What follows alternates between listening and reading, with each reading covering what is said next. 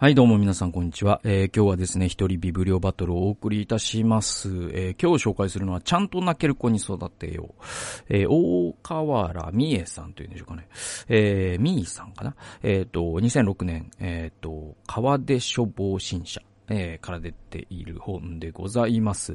えー、まあ、前回までのこのシャバットシリーズがあまりにもこう、ちょっと、あのー こう、キャッチーじゃなさすぎたので、えー、っと、もうちょっと抽象度の低い本というか、えー、っていうのを、えー、考えてて、ちょっと子育てのね、本、あの、紹介しようかなと思ったんですよね。で、これあの、去年のね、あの、前半かな僕が病気になる前の時期に、えっ、と、妻がね、この本を、えっ、と、アマゾンで買って読んでて、何で知ったかちょっと忘れちゃったんだけど、すごいいいよ、つって。で、僕にもちょっと貸し、貸してっていうかね、読まし、よ、よ、ね、あの、妻が読んだ後に読ませてもらって、まあ、すごく良かったんで、えー、っと、ちょっと紹介したいなと思ったんですよね。で、まあ僕らの、その、子育てにもすごく役に立っている本です。で、特にまあ、その、なんだろうな、未就学児のね、お子様、でも就学児とかでもすごく役に立つのかなと思うんだけど、特にまあ、その、例えばこう、イヤイヤ期とか、の、なんだろうな、2歳3歳でね、すごい、感触が出てきたりとか、なんかそういう時にこれを読んどくと、あの、すごく役に立つのかなと思うんですね。で、大人でも実は役に立ったりするかもって話です。でね、まあこの本のすごい中心的な概念っていうのが、感情の社会化っていうね、言葉なんですよ。で、感情を社会化することがすごい大事だよってっていう話です。えー、33から34ページ。つまり、身体感覚が物に当たり、嬉しいが物の名前に当たるのです。だから、この身体感覚っていうものを子供は持ってるんだけど、まあ、これいろんなこう発達理論ね、ピアジェとかね、ビゴツキーとかね、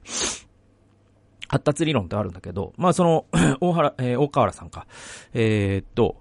うんと、この大河原さんは多分そういったものも踏まえた上で言ってるんでしょうけど、あの、要はあの、子供の立場になってみるとね、実は、その、いろんな僕らが名前をつけている、その感情、身体感覚、なんか、なんかこう居心地が悪いとか、なんかイライラするとか。で、まあ、ポジティブなもワクワクするもあるでしょ。穏やかな気持ちとかですね。いろんな気持ち、その身体感覚って持ってますよね。で、それに僕らって一応名前をつけてるわけじゃないですか。で、いろんな小説とか読んでいくと、その名前がさらに、その解像度が上がっていくっていうのかな。最初は3原色ぐらいだったのが12色になって24色、48色。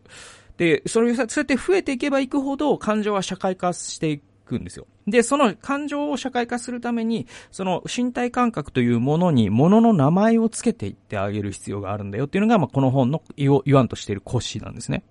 えー、続き読んでいきます。だから、感情を表す言葉を獲得するためには、大人との相互作用がいつも必要なのです。感情は身体の中を流れる混沌としたエネルギーに過ぎませんが、言葉と結びつくことによって、他者にそれを伝えることができるものになります。このプロセスを感情の社会化と言います。で、僕ね、結構ね、あの、ダンサンバーグだったダンサンブールか。トーマ・バダンサンブールっていうデンマークの方が書いた、えっ、ー、とね、えっ、ー、と、なんで分かってくれないのと思った時に読む本っていうのを20代でその本に出会って、本当にもう何回も読んでね、本当にこう、まあ僕ら結構婚する前にも、その、付き合ってる時代に一緒に読んだりとかして、すごく、その、役に立った本なんですよ。心理学の本で。で、そのダンサンブールさんの本っていうのは大人向けの本なんだけど、言ってることは同じで、あのね、暴力的なコミュニケーションっていうのをね、そのダンサンブールさん言うんですよ。で、それは何かというと、あの、要はさ、その、ぼ、じゃあね、えっと、暴力的じゃないコミュニケーションって、じゃあ何かというと、まあ、よく言われるアイメッセージとかっていうことになるわけです。例えば、じゃあ、まあ、友達でも上司でも、妻でも、配偶者でもいいんで、いいんだけど、そのなんか伝えるときに、なんかイライラしたことがあったとしましょうよ。ね。で、その時に暴力じゃ的じゃないコミュニケーションってどういうコミュニケーションかというと、あなたは私に昨日こういう風なことをしたよねと。で、その時に私はとっても傷ついて悲しい気持ちになりました。これって暴力的じゃないコミュニケーションだから相手は素直に謝ることができるんです。で、これが暴力的なコミュニケーションって何かというと、あなたが悪いっていうのも一段階目の暴力的コミュニケーションで、これがどんどん相手を批判する言葉とか相手の存在を貶める言葉になっていくと暴力度が上がっていくんだけど、最後の暴力的コミュニケーションって拳なんですよね。で、そこは言語がゼロじゃないですか。だから言語の数と、ね、コミュニケーションの暴力性って反比例の関係にあるんですよ。で、まあ、これあの、妻の場合は幼稚園の教諭だったりするから、あの、すごくその辺、現場感覚としてね、言ってくれたんだけど、要はその、殴る子供とか、ね、叩く子供、暴力を起こす子供、物に当たる子供って、えっと、言葉を学んできてないんですって。だから自分のそのネガティブな感情を言葉で言えないから、その言葉という、その、心のね、水が流れる回路がダムによって閉ざされてると。そうなった時に彼らは拳に訴えるしかないっていうのが、その子供の暴力の本質だって言ってて。だからこの、で、で、じゃあどうすればいいかというと、感情の社会化っていうことをすべきなんだっていうのがこの本の内容なんですよ。で、続き読んでいきます。嬉しいという感情が社会化されている人たちの間では、嬉しいという言葉を使うと、その感情が表す身体感覚を推測することができます。それによって共感するということが可能になるわけですよね。あゆみちゃんが幼稚園から帰ってきて、あゆみ嬉しかったんだよ、とお話しすることで、ママと離れている時に体験した嬉しかった身体感覚をママに教えてあげることができるわけです。それによって、ママはあゆみちゃんが幼稚園でどんな体験をしてきたのかを理解することができます。このように、感情の社会化というのは、自分の感情を他者にえー、伝える力の基本なのですと。はい。だからその、身体感覚というものが子供の中でまだ、名前が、名前のラベルが貼られていない状態っていうのがあって、それにラベルを貼るお手伝いをしてあげるっていうのが、まあその、親の役割なんだよっていうのが、まあこの本の子育て論なんですよね。えー、103ページ。で、このダダをこねるっていうですね、えー、状態ってあるじゃないですか。子育てをしているとね。子供がダダをこねる状態で困ったことのない親っていないと思うんですけど、103ページにそうそういう、ダダをこねるということはどういうことが子供の中で起きているのかっていうことがここに書かれてて、えー、このような行動をとるということは、子供の、子供自身が自分の体の中から湧き上がってくる不快な感情、この場合はもっと飛び箱したいのにできないという欲求不満の感情をあ、えー、安全に抱えるということができずにいる段階だということを意味します。だから、なんか順番で飛び箱とかしてて、時間も決めてね。で、あの、針が、そのてっぺんまで行ったらやめるんだよ、みたいなこと言って、だけど、もっとやりたい、もっとやりたいって言ってもう、もう、もう火がついたような泣き始めるとかってあるじゃないですか。で、この状態って何かっていうと、なんかこう、暴君のように振る舞っているというよりも、ここで書かれているように、自分の中から湧き上がってくる不快な感情、もっと飛び箱したいのにできないというこの欲求不満の感情を、子供が安全に自分の中に抱えることができずにいる段階なんだっていうのが、その大河原さんの解釈というか、その、かい、えっ、ー、と、は、えー、子供の観察の仕方なんですよ。で、それは体の中から湧き上がってくる不快な感情が言葉と繋がっていないために、言葉で表現することができない段階にあるということ、ネガティブな感情の社会化が流されていないということです。ですから、子供がその程度の欲求不満に耐えられる力を育てるためには、まずそのネガティブな感情を大人に承認してもらい、言葉とつなげるという社会化のプロセスが必要なのです。だからね、あの、感情の社会化っていう時に、まあ、さっきは喜びの感情、ポジティブな感情って言ったんだけど、でも大事なのは、より大事なのは、ネガティブな感情に言葉を与えてあげることなんですよね。で、それは、悪いものではないというか、それを持っていることはいいことなんだと。ね。だって、大人だってネガティブな感情を抱くことがあるじゃないですか。でもそれを抑圧してしまうと、いつまで経ってもそのネガティブな感情にラベリングがなされず、言葉が与えられないから、それが社会化されないんですよね。それが本当にこう、10ティーネイジャーとか、まで持ち越してしまうと、やはり反社会的な行動につながっていったりするから、その早い段階でネガティブな感情を抱えておけるようにする。で、そのためにはネガティブな感情に心、え、言葉を与えてあげる必要があるんですよ。じゃあそれどうやるのかっていうと104ページです。ということは、どうするかというと、もっと飛び箱していたかったんだね。次の時間になっちゃってできなくてとっても残念だったんだね。っていう感じで声掛けするってことですかね、と。で、そういうことなんですよ。で、えー、ネガティブな感情を承認するということは、どういう意味があるかというと、ネガティブな行為を承認するということとは異なります。だから、それって、もっと飛び箱して、したかったんだね。悔しいね。欲求不満だねって言ってあげるっていうのは、じゃあ飛び箱しようよっていう話ではないんですよ。ルールを破って飛び箱しようよっていう話じゃないんです。感情を承認され、言語化してもらうことは、感情の社会化を促すための支援として重要ですし、感情を承認されることで気持ちが落ち着くのと、次の望ましい行動に自ら移す、移ることが可能になるわけです。いわば、ネガティブな行動をやめさせせるために、ネガティブな感情を承認するということでもあります。これ面白いですよね。なんか矛盾しているようなんだけど、本当にその通りなんですよね。で、きちんと感情を承認されて落ち着き、次の行動に移れた時に褒めてあげると、自分の感情が収まった時の心地よさを体験することができるので、自分で感情をコントロールすることが強化されるということ、というわけですよね、と。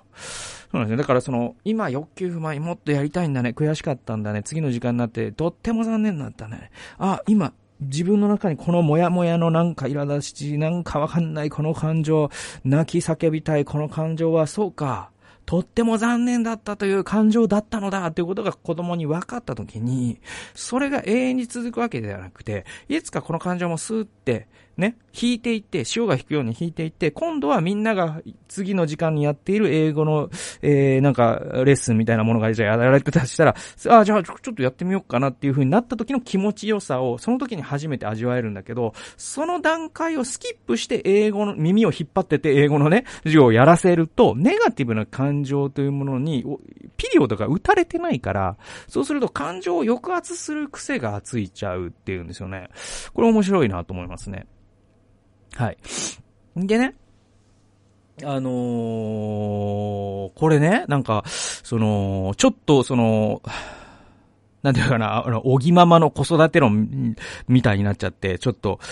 申し訳ないっていうのもなんかちょっとおぎままに失礼なんだけど、なんか、でも、ちょっとすごい面白いなと思ったのが、その、うざい死ねムカつくってっていう言葉を子供が使うっていうのは結構教育現場で、あの、近年すごく言われるんですって。で、僕もその詳しいところはわからないんだけど、現場の人は多分ね、わかるのかなとは思うんだけど、ここでその太田先生という、これ、これ確かね、その、この本の中の一人のキャラクターとして出てきた 精神科医かなんかなのかな確か。ちょっと忘れちゃったけど、あの、こう、こういうことをおっしゃってる。まさにそういう状態です。子供たちが自分のネガティブな感情を表現する言葉は死ね、殺す、うざい、ムカつく、疲れた、別にくらいでしょうかね。確かに、悲しい、寂しい、悔しい、恥ずかしい、腹立たしいというようなちゃんとした感情を表す言葉が出ないみたいですと。だからその、うざい、キモい、ムカつく、ね、めんどくせえ、みたいなさ、あるじゃないですか。そのテンプレってあるじゃないですか。子供が使うすごい雑な否定の言葉ってあるじゃないですか。でもそれって実は解像度、さっきのね、その、これってなんか三原色 ね、みたいな話で、すごい、あの、なんか、ポジティブな言葉もネネガティブな感情も、その、二言ぐらいで片付けるというかさ、こやばい、やばいエモいぐらいが、あの、ポジティブで、キモい死ねムカつくがぐらいがネガティブみたいな。その5種類ぐらいで回してる感じっていうかさ。でもそれってあまりにも、その世界を見る解像度が低くて、まず、世界が貧しくなっちゃうんですよね。でも本当は24原色、いや、24色とか、48色とか、もっと豊かな感情の種類ってあるんで、で、それを社会化された言葉としてそういうものを表そうとすると、悲しいとか寂しいとか悔しいとか恥ずかしいとか腹立たしいっていうちゃんとした他者に伝わる感情表現できるはずなんだけど、彼らがなんでそういう言葉を使わずに、えー、死ね殺すうざいを使うのかっていうことを、えー、太田先生が解説してるんです。それは、現実の大人から認めてもらえない身体感覚としてのネガティブな感情は言葉と言葉とのつながりを持てずにエネルギーとしてのみ存在することになります。つまり、さっき言ったみたいに大人がちゃんと、それって悔しかったんだね。それって悲しかったんだね。これ、それってか、えー、寂しかったんだねっていうことを言葉でちゃんとピリオドを打っていかないとどうなるかというと、そのネガティブな感情がエネルギーとして子供の中に滞留してしまうと。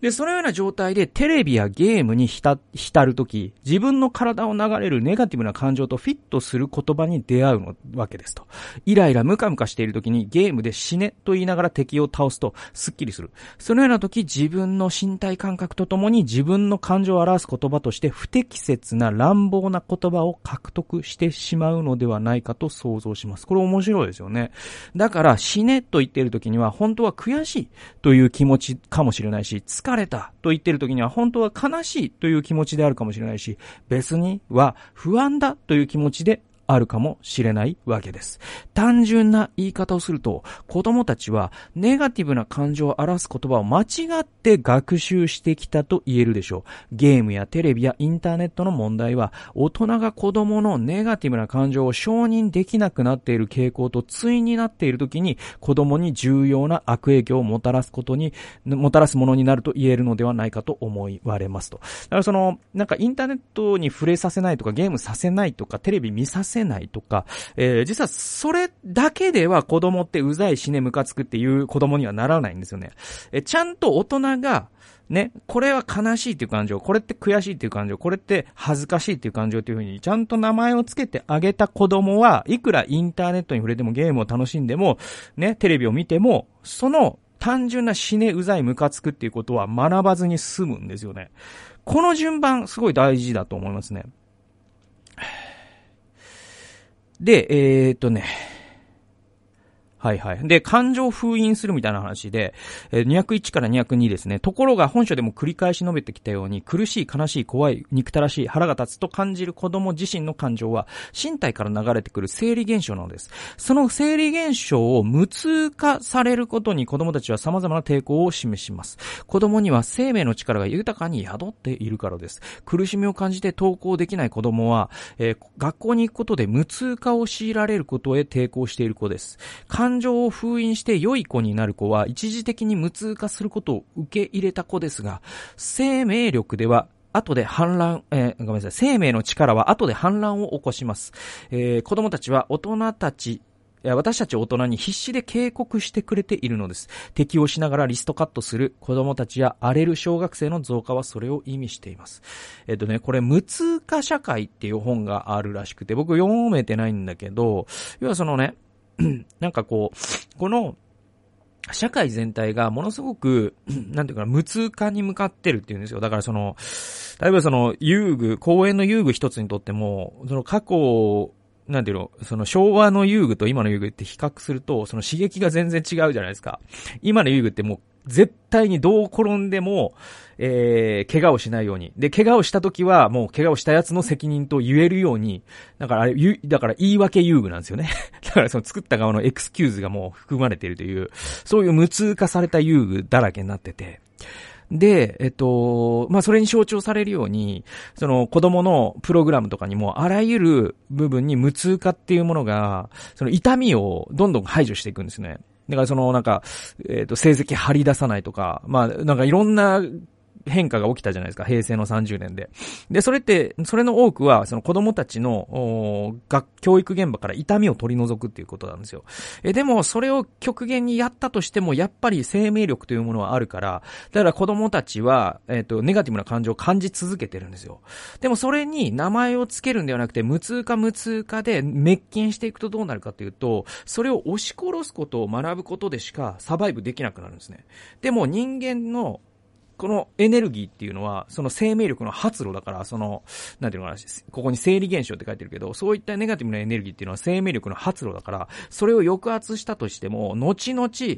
リストカットっていう形で爆発したりとか、大人になって何かしらの精神疾患を患うとか、いろんな形で暴発するから、その無痛化によって解決すると思っている大人たちの勘違いが、むしろ子供を追い込んでいるんだということを、ここで指摘されています。えー、最後の引用になります。えー、205から206ページです。受容するというのは大変に厳しいものなのです。苦しみを受容するということは、苦しみを苦しめるようにするという、ある意味残酷な側面を伴う仕事です。無痛化されていく社会の中で私たちはますます苦しみを苦しめなくなり、悲しみを悲しめなくなっています。苦しみを見つめ、苦しみを苦しむことに寄り添おうとするとき、そこに初めて需要が生まれます。そういう意味で受容された人は、自ら光を見出してくる、行く力を得ます。親子の間における需要も同じです。子供の苦しみを親が苦しむことができるようになったとき、